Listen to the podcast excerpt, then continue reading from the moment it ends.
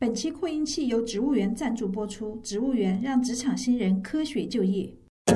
哎，所以我其实发现你的性格还蛮有意思的，就你游戏喜欢很刺激的东西，对，但是你在做投资或者创业的时候又很保险，你会很又保守，就会会去评估它。你想啊，如果我性格不保守，做这些刺激的东西，我就活不到现在。也是，也是就是因为我在做这些刺激的事情，不管赛事还是飞行，我都非常非常谨慎，对，对，去管理管理好那些风险。对哎，对所对，以所以你其实对你来说，你创业最辛苦，或者你觉得风险最大的地方在哪？创业啊，对，对你自己来说，对于我来说，对，风险最大的地方或，者你觉得最难的地方，我觉得全是风险。我觉得全是风险，风险存在于各个一个项目的各个环节，存在于一个项目的各个时期，全是风险。真的能把一个项目做好，是一件很难很难的事情，也是一件很不容易的事情。对，所以说你说哪里有风险，我只能说每个环节都有风险。我我我觉得，其实我们现在在跟我们年轻人交流的时候，他们在关于创业这方面有几个疑惑，一个是我没有足够的资金，创业对我来说这是一个问题；，还有一个是我没有足够的经验或人脉，然后他们也觉得这是一个不问是题不。是这样的。首先有没有资金的问题，嗯，如果你确实这件事情你够专业，这个项目也够好，你是不会缺资金的，人家会来投你。嗯嗯，这是第一。第二，人脉的问题。我刚到美国的时候，我也没什么人脉，嗯对不对？嗯，但是我在美国能做成了一些别人做不到的事情。人脉是靠自己去经营的，当然继承的人脉也是很重要的一部分。但是，万一你没有继承到的人脉，你就只能靠经营。而我可以告诉你的是，经营来的人脉也是管用的。他会比继承来的更管用吗？起码你继承来的人脉不一定是你需要的，但是你经营来的人脉一定是你需要的。其实我们我们我之前做杂志的时候，就我跟很多朋友在聊什么，他们会有一个问题，就他们不得不跟他们的父辈去参加很多的饭局，不管是跟他们的合作方也好，还是政府的，尤其是政府的。其实政府的饭局对于很多海归回来的企业家是不适应的，因为就那种官场文化和官僚文化在海外是没有的，也有这这一点对他们来觉得特别痛苦。也有也有也有，也有没接触到，是因为社会层级还不够高。嗯， Hello，大家好，这里是扩音器，我是达达，啊欢迎回来继续收听我们本期节目。下半场我们还是和邵丹一起聊一聊他的工作生活。上半场我们聊到邵丹最后在那个呃轮胎公司，嗯，抱歉我已经忘记那家公司的名字了。 哦， 没关系，我也没有特别在意的题，叫 Horizon 地平线 Horizon Tire，是美国前三大的轮胎公司，是美国前三大的中国轮胎公司，中国轮胎公司。对，是美国人做老板还是中国人做老板？是美国老板。嗯，美国老板。你你已经在那家公司工作过，工作了几年了？对，然后什么时候决定就是离开那家公司的？我是一七年吧，一七、年初回回到了国内。当时是因为想回国，所以说离开那家公司，还是本身就是想做一个其他的事情？嗯呃，当时其实我父母其实，呃，我看到他们也比较辛苦，想回家帮帮忙，因为他们都做生意，但是现在也一把年纪还那么忙，嗯还那么忙。嗯，就是其实家族企业很大，对吧？规模很大，等着你回来接班，很忙，很忙。很忙。嗯，你回国之后呢，就直接回到了公司，还是说要自己创业？呃，回国了以后，我妈妈，嗯，怎么说呢？她嗯把我介绍到了一个平台，叫那个呃楚商少帅会，嗯它是我们武汉的一个呃地区性呃也湖北省的地区性的一个嗯企业家二代的一个组织。嗯。然后呢，在这个平台上面，呃，就是介绍我到那个北京去参加工信部举办的那个企业家学那个培训班，然后就会请到了那个呃我们工信部的一些研究员跟我们讲国内的形势，嗯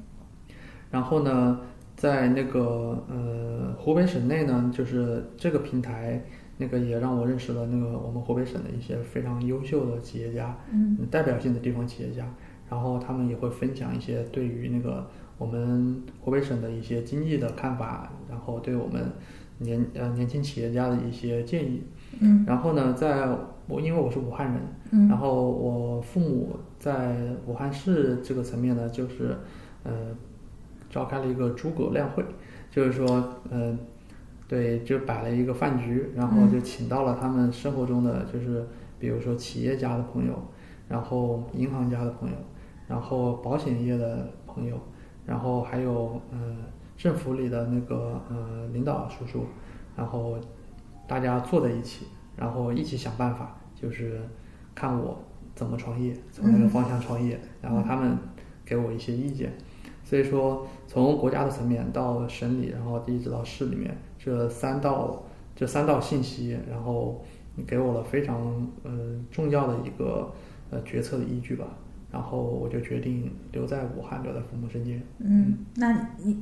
他们的这些三方信息汇总过来，跟你一开始想要创业的方向有差距吗？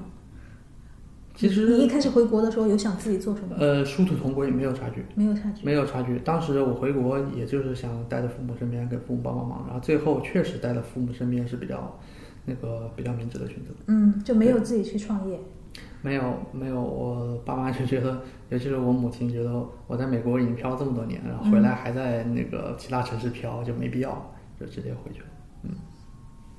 那我还想问的深一点，就是 想了解的深入一点，就是你的朋友们或者说同学们，嗯，也是出国留学回来的，他们有人在创业，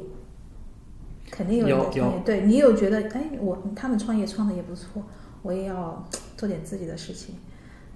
嗯，他们跟你也会交流一些创业的故事嘛？就是有说，告诉你中国有哪些机会，然后你又在美国待了那么长时间，你又觉得美国哪些事情是可以拿回中国来可以做的？呃有，不过实实际比这个想法要复杂。嗯嗯，有些我的小伙伴回国了以后，他们做的事情是因为他们家本来的相关的行业，所以对他有个非常大的促进。嗯，那跟我们就不一样，因为我们在另外一个行业，所以说他们的经验不能照搬，他们的行业也不能照搬。嗯然后另外一个就是，其实也有一些小伙伴回国创业失败了，对我也看在眼里面。嗯、其实，在我们现在的那个经济环境下面，年轻人创业是非常非常困难的，对，因为连我们呃连我们大的企业到现在还不太吃得饱肚子，那么小企业是如何能有机会分到了自己一杯羹？嗯对，现在我看到的一些情况是一些大企业在跟小企业抢吃的。嗯那小企业是抢不过的，对，所以说现在创业，我个人觉得还是谨慎一点，尤其是不要轻易的去投资。嗯，大环境不好， 是大环境不好是吧？ 这开个玩笑，有的时候那个在 LV 门口看排队就觉得，哎，都说大环境不好，原来只是我的环境不好。 你这个说的实在是太贴切了， 确实是。为什么他们就能卖的那么好？我去商场，嗯为什么大家都那么有钱？对，那个 LV 门口都排队的。对呀、在武汉也这样，对吧？武汉上海也这武汉样，也是北京也这样对对，对都是这样。 到底是什么大环境不好？原来只是我的环境不好。是太伤心了，真的。稍等一下，等这个它过去一下。 看不过去。好，不等他了吧？那你就直接去接受了一份工作了，回国之后。 呃，是这样的，回国了以后，其实我也是，呃，我这个人是蛮有创业精神的。嗯之前呃，之前在那个公司内部创业，嗯做电商就已经可以看出来。其实我回国了以后，我也没有完完全全的待在父母身边，我还是挺喜欢折腾的。我找了一系列的项目，只嗯不过这些项目呢，嗯，最后因为种种的原因没有落地。但庆万幸的事情，我就是没有在这些项目上赔钱。嗯嗯，基基本上都是看到不是很有戏，我就没有再继续跟下去了这些项目。嗯，刚才你问的是什么来着？我说你是不是接受了父母给你安排的工作？然后你说你做了一些项目，你方便对透露做了一些项尝目试过哪些项目吗？可以讲一到两个方面讲的。我尝试过做 APP，嗯， 然后呢，结果我的对手方是支付宝，你是想做一款支付的 APP？所以说技术上全部可以实现，但是市场上是根本都不够支付宝。嗯对，然后我尝试过做呃国外品牌的在国内代理，嗯对对，但是后来因为种种原因，我也没做下去。嗯，后来发现确实就是像我母亲说的一样，哎，家里是最温暖的港湾。嗯，父母给的支持够大， 对对父对，母的包容心也够大，他也应该说是一一个怎么说试错还是什么样，试让你错成长。对试，错。嗯，我父母跟我说你这样做是做不成的，我是不会相信的，我一定要去做，然后嗯碰巧了我才知道，原来我父母说的是对的。所有小孩子都是这样。对，都会，我觉得这个过程是必须的。嗯，对，就是遭受社会的毒打。除了这些那个创业以外，你觉得就是国内和国外还是有还有哪一些让你觉得就是说呃，原来在这个商业环境中差距是如此的大？你说在国内和国外的，对对对，因为你已经习惯了国外那一套了嘛。你比方说你的那种先交朋友啊，先去拜访人家呀，或者说呃呃，或者说、嗯商业运作的模式啊，各种管理方法呀，这些都是不一样的。嗯，对，可能国内更讲关系一点。嗯对，在在美国，起码在我待的那个社会阶层，嗯呃，个人价个人努力的价值还是比较大的。但在国内，我我觉得各个阶层都比较讲关系。嗯，对。那你你那个 A P P 不做了之后，后来，呃，后来我有一次在成都出差，嗯然后呢，一八年，然后六月份，然后出差，然后我妈突然喊我回武汉，嗯然后我就把成都的事情全部都推了，然后回武汉，我妈就说我们要嗯接一个物业项目，嗯然后我就进了我们家自己开设的这个物业公司，嗯，然后一直做到现在。物业项目是之前家里面没有开始尝试做过的，有有做。有，我还没回国的时候，我们家就接触了物业的项目，嗯然后有一个现成的项目，然后但这个项目比之前的项目要大很多，然后要求也要高很多。嗯然后，嗯，我想，反正在外面创业这么艰难的话，先不如回家先把家里事情先做起来。嗯虽然物业这个东西我之前没有接触过，也不是我的专业，甚至，嗯，我个人的性格都不是很适合做这个事这个东西，因为它比较循规蹈矩嘛。嗯但是我想还是先把嘴边能吃的东西先吃一点，别饿肚子。 嗯对，我就回回家帮父母的忙，嗯，然后做这个项目。就一直做到现在。对我们这个物业公司一直做到现在，从当时当时只有几个人，然后做到后面做到三十多个人，然后做到六十多个人，后来做嗯到一百个人，最多的时候我们的满满员是三百人。三百个，然后对对你对这你在几年时间，你在其中是负责什么职务？总负责，总负责。我是总负责，嗯，对对，都叫我老板。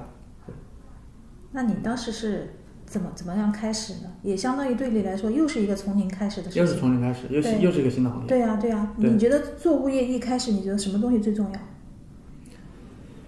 物业最重要的是，首先得接到项目吧，对你项目对不是已经有了吗？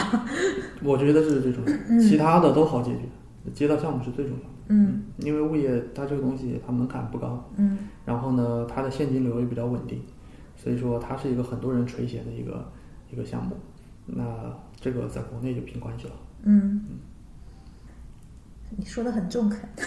但是 给一些年轻人就是希希望的东西。那你现在你做做了物业项那个总经理之后，你要负责招很多样的各种岗位的人哦，然后你对都需要你亲自面试嘛？一开始都是我亲自面试的，嗯嗯，然后你看中他们什么样的品质？比方说某个岗位，首先我们会嗯调查这个人的那个呃就是犯罪记录，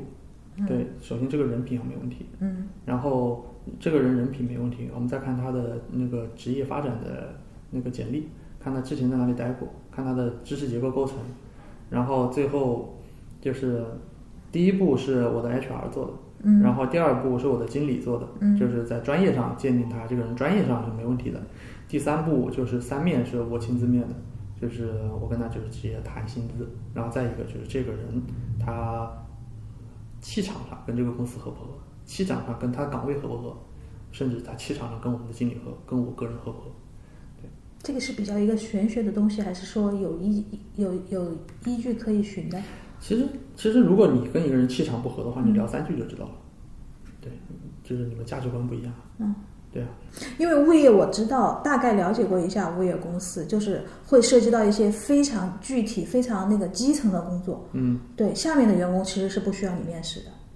一开始我要下面员工都是我面试就，但是是打后扫来清洁的呀，或者那些。对对对。对但是后来我那个公司盘顺了以后，嗯武汉话盘顺就是说公司做顺了以后，呃，基层的员工我都基本不面试了，嗯对我只面试主管级以上的员工。嗯。那一个好的或者说一个完善的物业公司，它大概呃有几大板块呢？物业我们公司是分四个板块，嗯第一个是呃秩序，也就是我们传统意义上的保安，然后第二个就是客服，嗯，就是呃跟那个我们的业主搞好关系，嗯，然后再一个就是呃保洁，然后再一个就是工程。嗯其实我们招工的时候，每个岗位都有一个画像，嗯就是把这个呃理想中的人设嗯去套那些面面试者。嗯比如说，一般来说，保洁是那个大妈大婶，嗯然后退休，然后呃家庭比较的稳定，比如说孩子已经结婚了，也不一起住，然后他想找个事做，然后呢，但是他的文化程度又不高，所以说就做一些保洁的工作，嗯让他有个事做，然后有一份收入，虽然他不一定完全靠这份收入生活，嗯，然后保安一般就是，呃，优质的保安是退伍军人，是退伍的警察或者就是类似的职业的人，然后还有一些保安也是就是这些的大妈大婶的老公， 对，就是这些保安他们能做的事情没有退伍军人那么多，嗯但是他们也有优点，就是他们非常非常的稳定，对。我我我保安里面有很多神奇的人，就是看上去其貌不扬，其实还是在国外。 哦，他们就是来找一份稳定的工作。就是来，对对对对，就、嗯就是呃，怎么说呢？武汉话说就是混个时间，对，对对对。但其实他们人是挺有意思的人，呃，就是因为这个这个原因，其实哪怕最基层的人，你要管理好他们也不简单。每个人都有自己的想法，嗯他们都觉得自己不太求着老板，对。然后客服的话，像我们一般都是，嗯、嗯，中专，然后甚至本科的一些实习的小姑娘，嗯对她们想在那个嗯学校的那个暑假或者寒假，或者是刚刚毕业在武汉想留下来，然后呢又不知道自己想做什么，那么就先从客服做起，对，先磨练，先锻炼学习一些行政技能吧，嗯打电话怎么接电话，嗯然后怎么跟客户打交道，然后就是这些东西还不难，他们上手也比较容易，对。然后另外一个就是他们的个人的气质会更好一点，嗯因为我们物业公司，我们是对我们的公司形象有要求的，我们的前台小姐姐一定要那个形象好、气质佳，我们才会招。嗯对，然后嘴巴一定要甜，嗯，然后工程一般都是有类似那个工程专业性比较强，什么呃强电啊、弱电啊，然后我们要求有电工证，然后我们各个各个呃工程的岗位都有相应的证书要求那个他提供，所以说这个一般来说工资会比前面的一些岗位要高，嗯嗯、然后流动性也是最稳定的，嗯对他们在这个岗位，他们一旦干顺了，他们会待很长时间。嗯然后呢，他们也必须待很长时间，因为工程对于一个毕业来说非常非常重要。嗯，工程出了一点纰漏，那可能会发生火灾，或者说发生断电啊，然后发生淹水啊，这这些比较严重的事件。嗯对，所以他们的责任也很大。一般来说，我找之前那在酒店里面做过的那个工程人员，或者说之前在那个呃企事业单位做过的，他们的画像是四十到五十岁的男性。嗯。物业管理对你来说有比较特别难的地方吗？其实物业管理，对，就是在管理方面。其实物业管理最难的地方，也是所有物业公司的最头疼的地方，就是说物业费。物业费很难对收，对，因为不物业管是高低档小区都是这样子嘛。各种物业有各种难处，嗯难处。嗯呃，物业这个行业其实最早源于什么呢？源于英国，嗯最早源于英国的管家服务。然后呢，后来从英国人把这个服务带到了香港，然后香港就有了那个物业的最早的物业的雏形，物业公司的雏形。然后呢，大陆最早的物业是从香港传到了深圳，在广东嗯开始有了物业服务，然后再是从南向北发展。所以说，其实在，呃传统意义上，我们内地的我们内地的居民对于物业的概念还比较模糊。嗯呃，在他们老一辈眼里面，就是如果是乡下的，那就没有物业，那就什么事都自己干；嗯如果是城里的，那么就是居委会，那么就是那些带红红红袖章的老婆婆，对对，在城里面，然后还有一些那个街道的一些职能部门。嗯在做物业，然后嗯，所以说他们对商业化的物业其实是不是很有概念，是这几年才兴起的，房房地产大爆发这几年才兴起的，所以说很多人是没有意识到物业的价值，就是说我们为什么要交物业费？嗯嗯，那么嗯，去所以说其实我们看是一个传统的行业，但是其实我们其实我们在一个新兴的市场。嗯嗯，去做这一件事情。那么我们在一个新兴的市场，我们就要推广它。那么推广它的第一步，就先不是挣钱，是先让大家相信它的价值。挣钱那是以后的事情，嗯对对对。所以说，很多人误解就是物业公司把物业费收上去了，然后不干事儿，然后小区那个就觉得那个物业费交的不值。那其实，呃，我相信大部分的物业公司不是黑物业，嗯还是在做事的，只不过物业的成本真的没有想象的那么低，对，尤其是那个很多，而且那个物业的专业性真的不是想象的那么低。一个专业的物业，我这么打个比方吧，嗯一艘轮船刚刚造好，你把它，你请最顶级的海员去开这艘轮船，然后这这批海员那个可能换呃换了一批，又换一批最顶级的海员，这个船可以一直开下去，开三十年、五十年都没有问题，嗯只要他们保养得当，嗯只要该换东西换，只要这个船还在它的寿命期，它就可以一直保持航行。但是如果你这艘船那个请的是非常烂的船员，非常不负责任的船员，乱搞的船员，这艘船可能第二年就用不了，嗯，就就一定要报废要拆解了。懂。对，房子也是一样，房子也是一种工业化产品。房子，呃，像我们做物业就非常清楚，因为我们有所有的档那个呃建筑商的档案资料，他们都要移交给我们。嗯这个房子的每一个部分它都有使用寿命，它都有保修的。然后这个东西你一定要把它给那个呃处理好。如果打个比方，电梯，如果你对电梯非常的粗暴，物业公司不去管那个电梯，这个电梯我跟你非常明确的跟你说，它活不过装修期。嗯装修期还没结束，这个电梯一定坏掉。嗯然后就需要用很多的钱去修它。要么如果这个小区如果它电梯刚刚装呢，好在在电梯的保修期一两年，那原原来电梯公司的人会来修，这还前提是它定责定责在电梯，而不是定责在那个其他的地方。嗯如果是人人为搞坏了，它也不一定是无无偿的去修。嗯那如果是这个小区已经有很多年了，那这个电梯搞坏了，可以说维修是非常贵的。嗯对，我们换一个很小的零件，为什么换呢？那个装修的时候，有人把那个建筑垃圾，就是往外清的时候漏了一点，在电梯缝里面嗯卡住了，卡住了以后，那个电梯里面就有东西弄坏了，然后弄坏了以后，我们就找人来修，花了好多钱来修这个，就是几万几万的去修。嗯那我们物业费收个几万，多难的事，对不对？求爹的告奶奶才收了一点点钱上来。嗯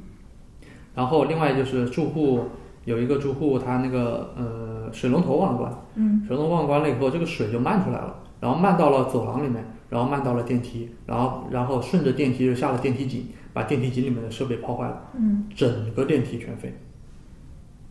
那全全部都是由物业公司承担。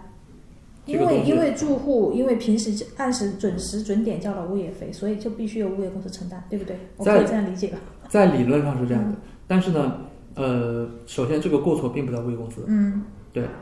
但是呢，即使那个要打官司的话，也要拖很长时间。嗯那这段时间这个电梯是绝对不能运行的。嗯，那不能运行就影响到了其他住户的使使用体验、居住体验嗯对对。那其他住户就觉得你物业公司为什么修的这么慢？嗯或者他们甚至会觉得你们物业公司摆了一个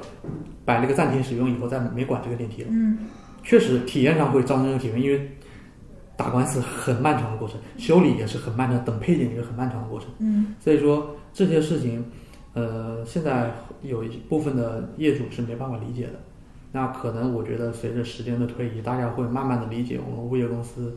呃的工作的细节，会理解我们的难处，然后可能会更加的那个认可我们提供服务的价值。嗯，对，就是物业公司感觉就是为居住在内的人就是提供一种隐形又便利的居住环境。其实算是隐形吧，你们做很多事情其实就是在他们看不见、他们不关注的角落做的。对，呃，物业公司的可以这么说吧，嗯，一个好的物业公司是一个隐形的物业公司，嗯就是说你看到你看到小区非常整洁，嗯你看到那个小区的所有的设备都在正常运转，然后那个呃，然后那个呃绿化也非常好，然后有鸟叫声，有花香，嗯但是你看不到一个物业的那个工作人员，这就是顶级的物业公司，就是给他给所提供的是一个全套的服务和一个环境，而且他的服务不会打扰到在这里居住的人，但嗯，这并不代表这里没有物业公司。对，对，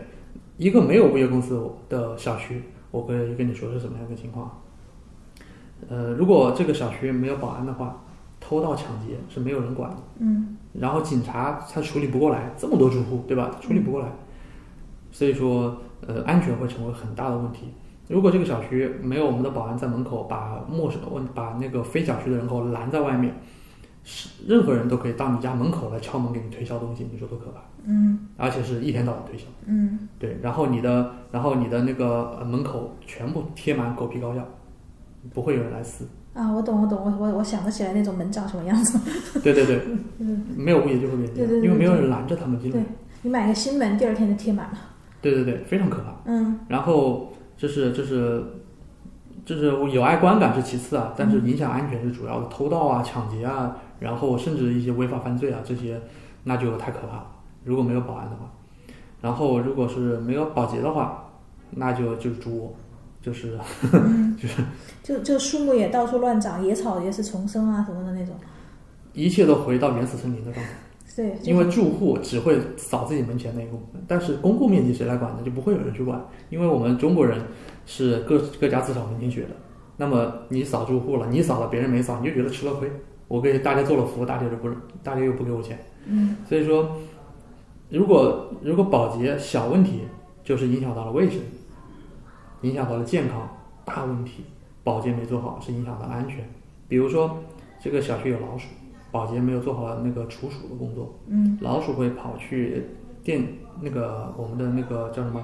呃高压电房嗯去用，它们需要磨牙，就跑到那个设备柜里面去磨那些电线的胶皮。嗯然后呢，老鼠被电死，就是这是其次啊，最主要的是会造成短路，短路了以后就火灾，然后火灾整栋楼哗全部都烧掉，嗯然后里面人都跑不出来，这是很可怕的，之前都发生过的。我们去我们物业公司跟那个消防队，我们就会定期举举办那个联动，嗯然后消防消防队就会给我们看之前的一些他们的现成的案例，就是物业没管好，然后烧得非常惨，一片惨状，死了好多人。嗯。那国内其实现在很多专业也针对这个物业这个行业，就是开设了一些专业的，像什么物业管理啊什么的。嗯嗯。在你看来，这些专业就是新新新设的这些专业，能达到你们公司的招人要求吗？你们也有招聘到一些相关专业的人员吗？是这样的，物业公司，我个人认为现在最大的嗯、瓶颈，嗯招招工瓶颈倒不在专业性，而是在人数。人数对人不太好招，为什么？就大所以家说现在现在即使不太专业的人，我们宁愿招进来再培训，嗯因为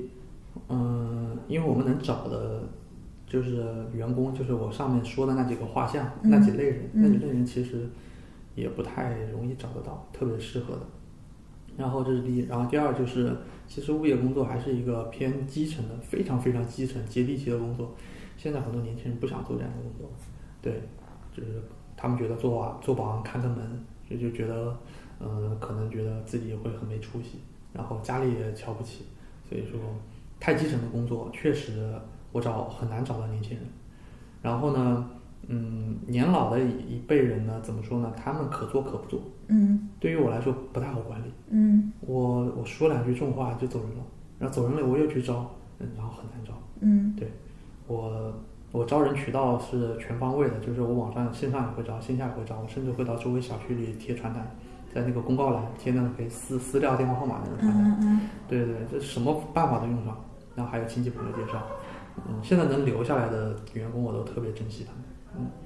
就是这个行业，就是说还是没有被大家正确的认知它，觉得是一个服务性很重的行业，然后又偏基层。但是嗯、太就基层了，就是说嗯，整整个行业人员就是除可能除了客服，还有什么因为其他的都是年龄偏偏高的。对，除了客服，其他的都是年龄偏高的人在做，因为太基层了，年轻人心高气傲的不愿意去做的。嗯，哪怕我们的客服，我们流失率也是比较高的。嗯，对，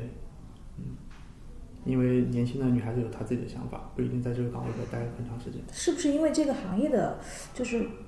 宣传或者推广的力度还不够呢？所以导致大家没有正确的认知。因为我们虽然讲的好是职业不分贵贱，但是事实上我们是有鄙视链的，职业是有鄙视链的。但这个鄙视链就是真的，在你就是在我来说，如果我嗯、呃、在武汉，我是一个外地人，我想在武汉留下来，我觉得除草也可以去试一试。是的，那个，所以说，其实在我我我估计在任何城市都是这样的啊，嗯就不仅是武汉，嗯就是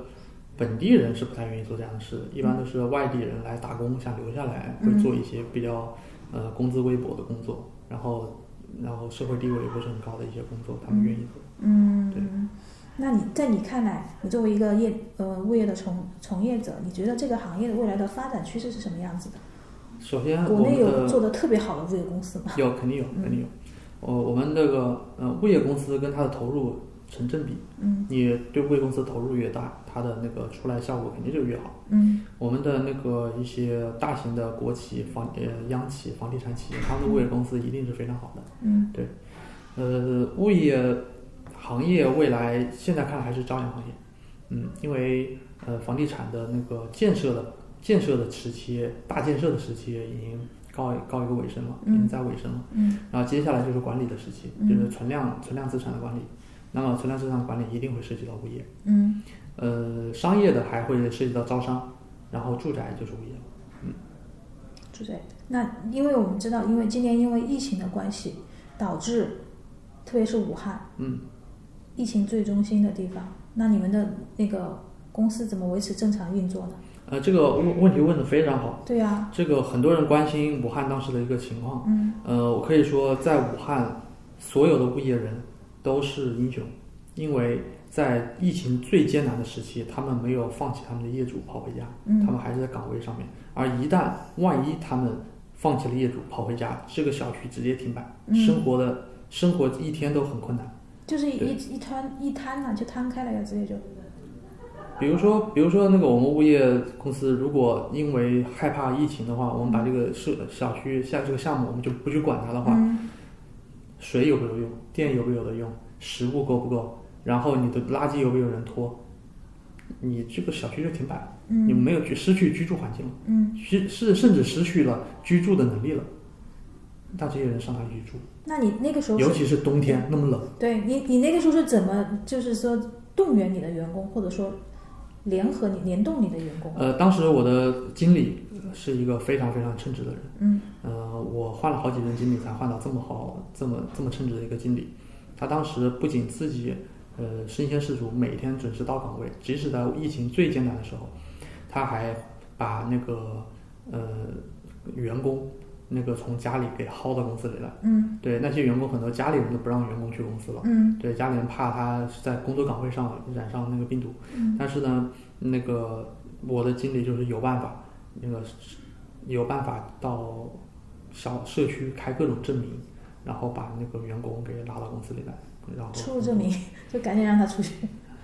肯定是当时要有出入证明的。我们我们这边都会要有一些出入出入证明，更别说武汉了。对对对，当时要开这样的出入证嗯明，这样出入证明，那个呃，经理跟我说开不开，我说开，因为因为章在我这里，嗯公章在我这嗯里，所以说我说那个只要你开我就按照，只要你开我就按照，对，因为我知道当一个小区失去了物业，它就很可怕，嗯尤其是当尤其是当时武汉，说实话，那个疫情爆发的时候，甚至连治安我们都很担很担心，对，对，所以说更加不能少我们的保安在现场进行管理。嗯嗯，尤其是有一些，呃，当我当当团购的菜到的时候，是不是在排队领菜，嗯还是一窝蜂的去疯抢？嗯那我们的保安也要去主动维持秩序。嗯，对。你一开疫情一开始的时候，你没有预测到会很严重的，或者说时间是这么这么长，那都不知道，都不知道。都不知道。哦对对对对。你当时知道的第一反应就是说，先安全第一。呃，当时我的反应是，我的项目不能出事。嗯对我项目不能出事，意味着我的业主不能因为我的物业公司出问题而遭受损失。嗯，对。然后，当时间拉锯的越来越长的时候，你们中间有换一些策略吗？或者什么？换一些策略，对啊，就是你的你的经理有请教你，或者说我们还该怎么坚持下去？因为到了后面，其实就是并不是一开始你有可能会觉得说物资会有问题啊，怎么怎么样，我来维持秩序，维持我们正常的运作，然后管理好我的业主们，就是让他们安心。然后到了后来，就是人心这个浮动会越来越不可控，因为大家焦虑感是越来越重，越来越重的，嗯，就不知道这个事情哪天是个头。呃，是这样的，我在我作为一个老板的角色上面，嗯我给员工的诚意就是，首先节假日期间，那个三倍工资照发。嗯，就是然后节假日他们也必须到岗，就就没有所谓的节假日了。物业是没有节假日，物业你不能说周末就轮休。嘛，至少我知道有个轮休是吧？对，我们是轮休的，几、对几班倒的。嗯然后在那个疫情期间，我们还按照国家的当时制定的一个紧急制定一个标准，给予发放疫情期间的上班的补贴。嗯然后，其实我们当时因为疫情，我们都已经结不到款，就是我完全是自掏腰包嗯来那个维持这个大盘的稳定。然后另外一个就是接很多其他的公司直接拖了员工的拖拖欠员工的工资跑路了，嗯然后甚至就是说就不管员工了，就是说那个什么时候什么时候那个你呃疫情结束了，什么时候我再喊你回来上班。然后那个时候你员工也是失业了，我这里不存在，嗯我这我不会强，我不会强制让员工失业，除除非员工不愿意来，嗯对。然后只要你来，我只要是来，我工资照发。就是我算是在老板里面做的是相当仁至义尽的，嗯，就已经做得很到位了，所以对说对对，呃，大家才坚持了这么久。嗯，对对对，有有了有了我的坚持，有了我对于那个员工的这个就是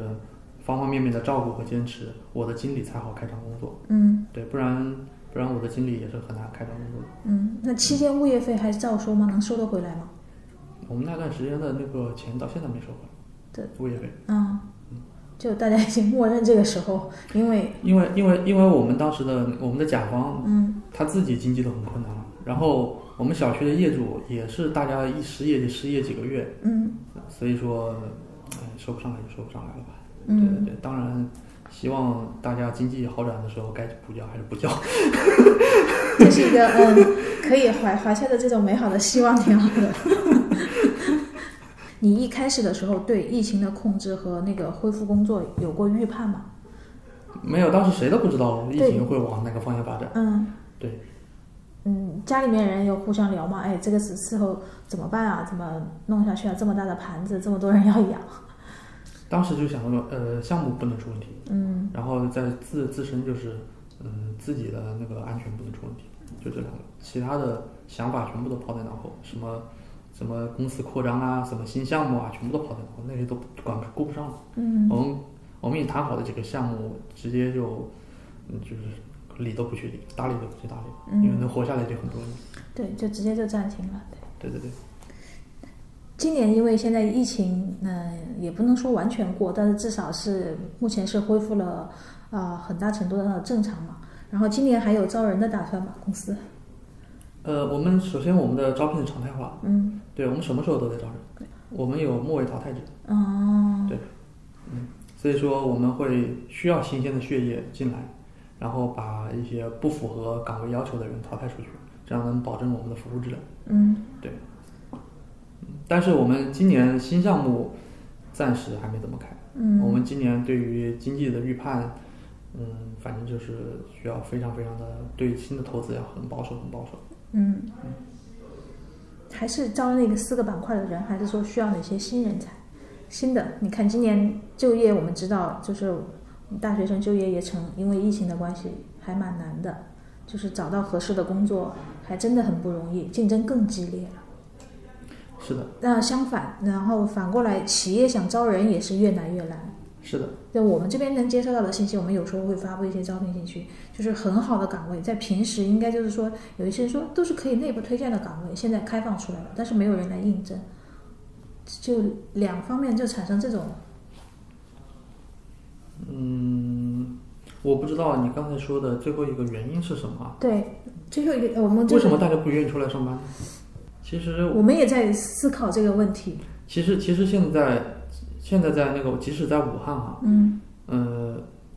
我一个岗位放出来，还是会很多人想去想来做的。嗯对，就是大家在疫情期间确实失去正常收入太久了，他嗯们需要一笔收入。对，我不知道为什么 会有人不想出来工作。其实也应该也不是不想出来工作，我也就不是不知道这中间环节出了什么问题。反正现在就只有在只有在疫情期间，当时很多年轻人的家里人是建议年轻人还在家里避一避，不要先出去找工作。对，嗯那时候是那样，现在已经结束了，嗯，那个时期已经结束了，现在你们招人的那个已经恢复正常了，现在每个月。都是这都是正常的。听说你曾经还参加过《非诚勿扰》啊？哦，那是我们呃旧金山大学嗯中国学生学者联谊会和湾区几个学的几个学校的那个呃中国学生会嗯的一个学联哦，嗯搞的一个、呃活动，就是说和《非诚勿扰》江苏卫视的那个不是同一个，哦，不是那一个啊，不是江苏卫视那个。嗯，我以为是， 我说，哎，你这么你怎么还有时间没有？难道要回回国来参加《非诚勿扰》？ 嗯，对的，那个不过那个短片我知道放嗯在百度上面，我也不知道该怎么删掉了。我有去看你那个短片，还蛮瘦的， 那个时候比现在要瘦瘦一些。是是是，对，然后那个时候好像我我看那个 list 下来，什么旧金山大学还是什么什么大学，好像都是你的那些同学们啊，还有好多优秀青年、有志青年都一起参加了这个节目。对对对，你当时我们是想找女朋友吗？我当时想把那个旧金山大学我们自己的学生会给做好，所以说这是我们很多活动其中一个。嗯，你我是们我们当时呃，这是属于娱乐类的社交娱乐类的活动，我们有学术类的活动，然后我们有那生活帮助类的活动，然后我们有那个美国本土那个文化风情类的活动，我们都有。那活动还蛮多的。对对对，嗯、我们当我当时办的那个，我们团队当时办的那个叫什么？嗯呃，春晚，我嗯们学校春晚上了那个中国国际广播电台嗯，的报道。确实是一个非常善于社交型的人， 所以是善于传局的。 我们叫叫叫传局对吧？ 就是大家一起来搞点事儿。啊、对 对对，对对对，把生活过得有意思一点。对对。那冒昧的问一下，您现在还是单身吗？是单身，那 不冒昧。不冒昧，那现在其实是有需求的了，就是想找一个什么样的伴侣呢？这个还是得看缘分吧。嗯，这个没办法，没办法说一个标准出来，嗯，没办法说。家里不催你吗？你看你都回来接手，渐渐的接触家里的事情了，那肯定这个也是人生大事之一呀、啊家里，家里虽然也催，但他们也知道不能乱找。肯定乱搞什么？对对对对，起码起码怎么说呢，三观要差不多吧。嗯，对呀、嗯，然后经历也要差不多。对对对，你们有憧憬过吗？要找一个中国人还是外国人还是怎么样？这个我觉得还是等待缘分的安排吧。嗯，嗯，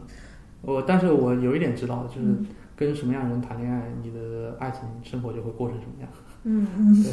这个是感感觉是以前的那个经验，是不是？嗯嗯，可以说是经验，嗯也可以说是一种预测。那现在呢？除了工作以外，你的业余生活主要是做什么呢？呃，业余时间我赛车，然嗯后喜欢开飞机。开飞机，在对国内也能开飞机吗？对对对，我在国内有中国民航的中国民航局发的驾照。是什么时候对对于开飞机这件事情产生了兴趣的？哦，我父亲以前是飞行员出身，嗯，对，也是家族的原因。那我喜你欢就开飞机。小时候是站在飞机上拍照的人了。嗯，对，肯定的，肯定的。 好羡慕你啊！你有那种照片，就是那种你穿着小皮夹克，然后戴着那个小的飞行员的帽子的那种照片。有有，嗯以前在那个珠海航展的时候，穿着小皮夹克照过。嗯，所以你后来是在国内学的还是在国外学的？我在美国学了，然后考照，然后回国我又考了一个国内的照。嗯，嗯，这那那两边怎么样？就那个考试的那个呃专业是一样的吗？它是要求你的掌握的技能。是类似的，类似的，类似的对都要求挺高的。嗯，对，不过国内现在呃，运动照比美国放得更开，就是说门槛更低。现在国内运动照飞三十个小时，然后不需要理论考试，就可以就可以拿到。嗯，开飞机难吗？呃，上手比较简单，但是开好难。开好难。对，嗯，因为我我问过一些那个开民航飞机的朋友，他们说都是电脑开呀、呃，怎么说？民航飞机跟我们这小飞机不一样，我们全全全程要手动飞，嗯所以说可能比他们要对于我们讲那个两舵一杆的技术要求可能会高一些。嗯对，对于民航他们来说，他们最重要的事情是安全，他们最大的那个工作内容就是执行规章制度，然后执行流程。对，然后其实飞行本身倒不是他们最关注的事情。嗯对对对，呃，只要他们把流程执行好了，他们就能保证这一趟乘客的安全，这样子他们的职责就完成了。嗯然后我们像我是私人飞行员，嗯我们是自己飞着玩儿，那么我们可能会有会更追求娱乐性，就是我们追求一些花式飞行啊、技术啊、技对巧吧方面技的巧东的西。东西，对对，然后我们的飞机上的那个电子系统没有民航机多，嗯，所以说就更需要我们用手动去完成那些事情。就是说随时来个俯冲啊什么的，空中什么的，什么转个弯儿啊什么的那些，比如说，呃，比如说，嗯、我学我学过特技，嗯然后呢，虽然我现在还没有特技的执照，嗯但是我接触过特技，比如说那个拉筋斗，嗯然后横滚，然后铜滚，嗯然后那个嗯、呃半滚倒转，这些我都做过。然后我相信这些东西，相当相当一部分民航的飞行员没有经历过。嗯，对，因为这是完全两个方向嘛。你在飞机里的时候，就是上天的时候，你是享受那种感觉的吗？嗯，所有的飞行员第一次单飞都很享受那种腾空而起的感觉，嗯然后就感觉自己一下子变得很自由，然后像鸟一样，那种感觉是很好的。嗯嗯，唉，感觉好羡慕啊。 我只能在《星战》的，或者说类似于那样的科幻片里面看见你说的刚才那几个招式，是不是？对，那些那很很有一些是空战动作，嗯，对对，就是像你这样直接拔上去啊，这种。对对对，我特别喜欢我我特别喜欢垂直俯冲，嗯，那个很很刺激。垂直俯冲就是，呃，你首先是平飞，对，然后你你把那个你把油门收光，然后蹬舵，然后压杆，然后飞机就进入一个这样的俯冲，嗯，然后朝地面俯它冲。其实是是不是俯冲？是其实是一种失速降落吧？如果说是一啊、这不叫失速，这不不叫失速，嗯这只是它只是一个正常的俯冲而已，嗯但是速度会增加得特别快。然后等你拉起来的时候，那个拉呃等你改平的时候，那个 G 值又特别大，有三个 G。对你可能是身体弱一点的人受不了，会晕机。嗯嗯，对对对，但是很刺激。你坐过山车都很少有机会是垂直向下俯冲。就是做飞行员的人是不是经历这种呃动作的时候，他不会吐？ 这是最基本的。如果能吐的话，是不是就不适合做飞行员？你想想看，啊，你坐飞机的时候，飞行员吐了，你怎 么想？是不是命不久矣？我想是你你们在驾驶舱里吐了，也就吐自己一身嘛， 也没有别的。其呃，其实我们我们一开始做特技动作，嗯正常人都会晕，对，但是我们会那个去锻炼自己，哦，怎么去抵抗那个机制。这个是可以被克服的嘛？对，可以通过那个锻炼去克服它。嗯，我们然后克服的目的就是在，即使飞机做的无论怎么天旋地转的动作，你的眼睛还可以看着舱内读那个上面的仪表，嗯然后你可以知道自己处于一个什么样的状态，你的思路特特别清醒，下一秒你要干嘛，再下一秒你要干嘛。那你平时就要要健身，通过运动来维持自己的体体能。呃，特技飞行是一定要健身的，嗯，对对对，那个最高能达到六个 G，普通人就晕过去了。我我觉得做个做个什么大摆锤什么的下来就吐了， 那个怎么克服一下？传授我一下。呃有有一个机动倒确实叫锤头机动，嗯和大白鲸，你说它它和这名字有点像。嗯，它是先垂直往上爬升，对，然后因为那个，因为你往上爬升速度会越来越慢，因为你重嘛飞机，然后呃，等你到了一个临界点，你把那个发动机那个放到空车，然后飞机就会自己往下掉，嗯，然后这是这一刻失重感特别强，对，其实还挺刺激的，建议你去体验一下。我不行， 不行，我现在想着我心心心跳就加 速，我觉得我不适合做飞行员，近视近视眼不适合做飞行员吧？呃，其实，在美国的法规里面，只要你的矫正视力达到要求，就可以做飞行员。在我们中国的法规里面，呃，运动照只要你有汽车驾照，你就可以当飞行员。嗯，今天和邵丹聊了这么多，我最后还有一个问题，就是你会觉得自己创业，如果你创业的话，会比大部分年轻人更幸运、更容易一些吗？因为家庭的呃支撑也好，或者说家庭给你的帮助也好，给你提供的资源也好，是这样的，那个，嗯、我之前的创业经历、自己的性格、积累的经验，以及以及家族在他们力所能及的地方能给我的帮助，都只是说这个东西本来创业就是可以成功的，我不要把它搞砸。嗯但是，你如果一个项目它成不成功的很有问题的话，那我就不会去做。嗯就是，呃，换句话说，怎么做常胜将军，就是不要去打可能会败的仗。对那非常谢谢邵丹今天来我们这里做客，跟我们分享了他的呃留学生涯，还有他的工作生涯。谢谢大家收听我们本期《同样 Young Together》扩音器节目，我是达达。喜欢我们就为我们打 call，喜欢我们这期节目就请转发你的微信朋友圈，让更多的人知道我们。谢谢大家的收听，我们下期节目再见，拜拜。拜拜。